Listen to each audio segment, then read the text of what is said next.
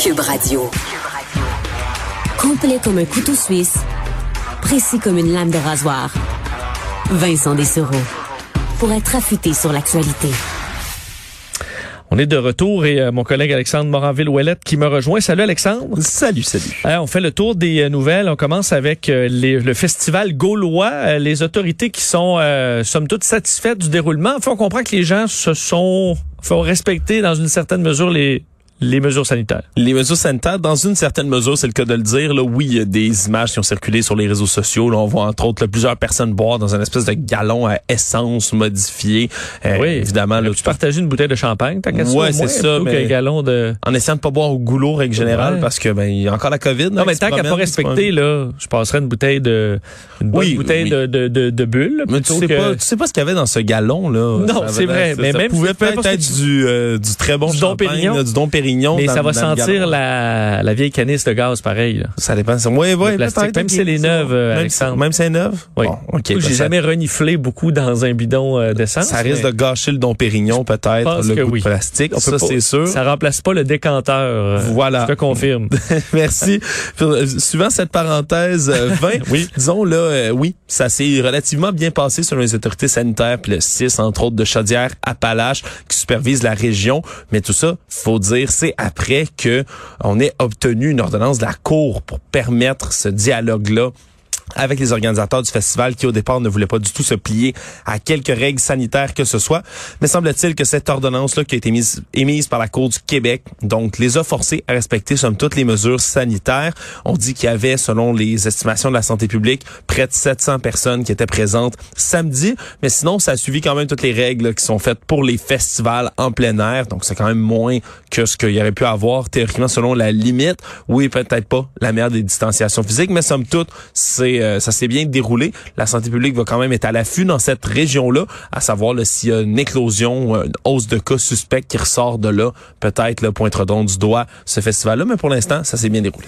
Mais tu mets mon, mon idée de dire les policiers auraient pu juste dire on veut remercier les gens du, du- les Gaulois pour leur respect euh, des règles. Ils ont été super coopératifs pour juste briser un peu leur ligne, même s'ils ont pas respecté. Mais tu fais juste sortir le spin. Ah, merci une Ouais. grande coopération euh, des gens qui ont respecté les mesures sanitaires, à sauf de quelques rares exceptions. Ouais, ben ils ont, ils ont fait, il y a eu quand même quelques coups euh, d'éclat médiatique dans l'autre sens. là. Je pense entre autres à la, la collègue de Radio Canada oui, qui s'est fait sacrer juste pour le un spin, cadavre là. de moufette derrière. Pour dire, pour eux, c'est des Gaulois. Ah, ouais, ouais, tu les fais passer pour des vrais moutons. Il coopère super bien avec euh, ils notre officier ici, fins. Monsieur César, Jules de son nom. Poli. Les Gaulois euh, rendus. Non, ça Nada, bon. tantôt, t'es pas d'accord. Préférait que les policiers fassent leur travail. Puis je suis quand même, euh, quand même d'accord.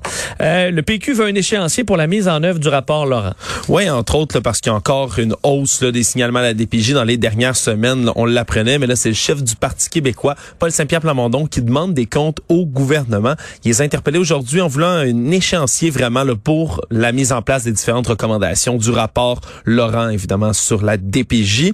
Ils veulent également savoir l'avancement des sommes qui ont été promises par la CAC au début du printemps. On se rappellera, le ministre de la Santé et des Services sociaux, Lionel Carman, qui avait fait diverses annonces financières pour soutenir la DPJ, 28,5 millions qui étaient consacrés à l'accès aux services chez les jeunes vulnérables et 10 autres millions annoncés pour les familles d'accueil, entre autres. Mais on aimerait voir là, du côté du PQ, savoir comment avancent ces sommes, où sont-elles données et surtout les recommandations quand vont-elles être appliquées? C'est certain qu'il y a bon nombre de rapports euh, généralement là, qui peuvent prendre des années avant d'être mis en place et on dit que celui-ci en particulier ne devrait pas être tabletté. Donc c'est une interpellation qui peut euh, devenir assez intéressante là, du côté du gouvernement.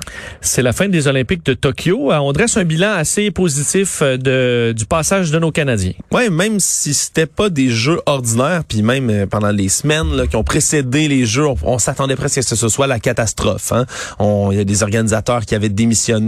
Près de 60 de la population japonaise était complètement contre l'idée de tenir des jeux. Il y avait pas de public, ça se tenait à huis clos. Mais finalement, c'est des Jeux olympiques qui, somme toute, là, euh, ont été très positifs. Donc, on sort un bon bilan. Oui, la délégation canadienne a très, très bien fait euh, pour des Jeux d'été particulièrement. On sait qu'il y a, il y a une, toute une force du côté de l'équipe canadienne l'hiver, un Ouais. peu moins l'été généralement, mais là, ça s'est très, très bien et on dit que les cas, même dans la bulle sanitaire des Olympiques, sont restés assez faibles. C'est à peu près 400 cas qui ont été étalés sur six semaines, donc un taux de positivité inférieur à 0,1% Donc, c'est très, très bien de ce côté-là. Malheureusement, ça suit pas dans le reste de Tokyo.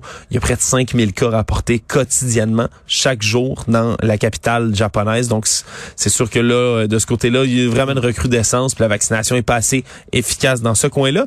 Mais pour le reste, euh, on parle, on, parle des installations qui étaient magnifiques, le personnel, les bénévoles. Semble-t-il, c'est des jeux pour les athlètes, en tout cas. Ça s'est très, très bien passé de leur côté. Donc, on peut mm. dire quand même un certain succès du côté de Tokyo. Et là, rapidement, euh, on va se tourner vers Pékin parce que ce sera les Jeux euh, d'hiver bientôt et on comprend que l'entraîneur John Cooper va diriger l'équipe canadienne de hockey. Oui, John Cooper qu'on commence à bien connaître à Montréal parce qu'il a défait le Canadien euh, en finale de la Coupe cette année pour l'emporter. C'est le coach du Lightning de Tampa Bay, John Cooper. Fallait que tu nous rappelles ça. Ben oui, ça, ouais, malheureusement, moi, ça reste tu nous gâches notre canicule de vif dans mon du mois d'août. Mais voilà, nous aurons notre vengeance, mais pour l'instant, c'est lui, John Cooper, qui vient quand même de gagner deux coupes Stanley là, année après année, qui va diriger l'équipe Canada aux Jeux Olympiques de Pékin.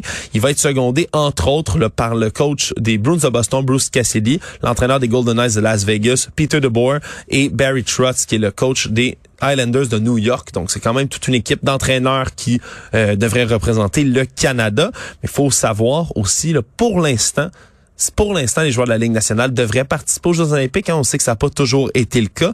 La convention collective actuelle de la Ligue nationale qui prévoit qu'en 2022 et en 2026, les joueurs soient présents. Mais avec la COVID, il n'y a rien d'établi complètement. Il va falloir voir si finalement, effectivement, ça va bel et bien avoir lieu. Mais pour l'instant, semble-t-il qu'on pourra voir les joueurs de la Ligue nationale en action. Donc, on devrait avoir euh, toute une équipe canadienne. Là, ça s'avère comme les autres années. Oui, je pense que on, en espérant que les Jeux de Pékin puisse se dérouler à la normale. Oui, parce qu'il y a beaucoup déjà de délégations internationales qui ont parlé peut-être de boycotter aussi hein, les Jeux de Pékin en raison de. C'est en Chine. Là, ça c'est une autre affaire.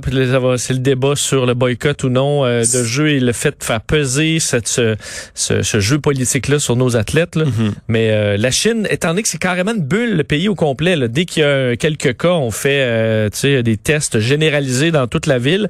On est probablement capable de faire une bulle vraiment serrée puis d'arriver avec quelques cas pendant les Jeux. J'ai l'impression que même si on est encore en pandémie à ce moment-là, euh, la Chine pourra avoir l'air un peu plus normal en termes de jeux. Là, ce sera à voir dans les prochains mois. Euh, le pass sanitaire, justement, entre en vigueur en France.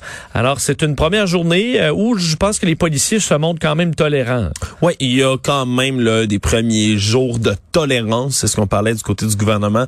Évidemment, on réclame désormais en France le pass sanitaire, ce fameux code QR là, de vaccination donc qui est démontré au restaurant, cinéma, musée, théâtre et tous les transports longue distance également, comme le train ou encore l'avion. Et euh, semble-t-il à date que pour la première journée, ça s'applique relativement bien. oui, il y a beaucoup de mécontents, hein, on le sait. En fin de semaine encore, il y avait 237 000 qui étaient présents pour défiler euh, contre les mesures sanitaires. Hein. C'est pas qu'ici au Québec qu'on y a des, des opposants de telles mesures, mais euh, disons qu'en France, pour l'instant, ça commence bien le pass sanitaire, c'est vraiment pour la vaccination complète, hein, ou encore là, une guérison de la COVID au cours des six derniers mois, hein, ce qui est pas appliqué pour l'instant, pas dans nos cartons, pour notre passe sanitaire à nous, le fameux passeport vaccinal qu'on n'a pas encore instauré, mais qui ne saurait tarder selon les autorités gouvernementales. Et donc, euh, pour l'instant, les forces de l'ordre qui vont se concentrer beaucoup sur les zones plus touristiques, les zones plus urbaines, mais euh, dans les prochains mois, là, on parle vraiment là, de surveiller de manière massive là, des contrôles, entre autres dans les transports, qui seront pas. On va pas demander à l'achat, par exemple, d'un billet de train tout de suite de démontrer son passe sanitaire, mais on parle de contrôles qui vont se faire là, souvent. Quelqu'un qui pourrait passer, là, comme dans les trains font déjà en France, par exemple, pour les, euh, les billets. Hein, on passe euh, étiqueter ton billet puis voir, contrôler les billets du monde. Mais maintenant, ça pourrait être la même chose pour le passeport vaccinal. Et euh, on se déplace en Chine, justement, on en parlait, mais on parle d'un tollé après des accusations de viol chez Alibaba. Même si le mouvement MeToo là, a été beaucoup moins fort en Chine, il y a quand même certaines femmes là, qui en ont profité pour euh, élever leur voix là, puis parler de certains problèmes. C'est le cas entre autres d'une employée euh, de le, géant du web Alibaba qui accuse un de ses supérieurs de l'avoir violé lors d'un déplacement professionnel avec un autre client dans une soirée très arrosée et surtout ça a ramené un certain problème qu'on voit beaucoup semble-t-il dans les milieux d'affaires chinois, cette culture de la consommation forcée d'alcool dans lesquels là, pour faciliter là, les affaires, euh, la bonne entente, la connaissance, mais on fait en sorte que des partenaires d'affaires en voyage ou en réunion boivent énormément d'alcool. Semble-t-il que ça serait à l'origine, entre autres, là, de cette, euh, ces allégations donc de viol qui ont suivi. L'employé d'Alibaba qui a été déjà renvoyé. Merci beaucoup, Alexandre. On doit s'arrêter. On vient dans quelques secondes.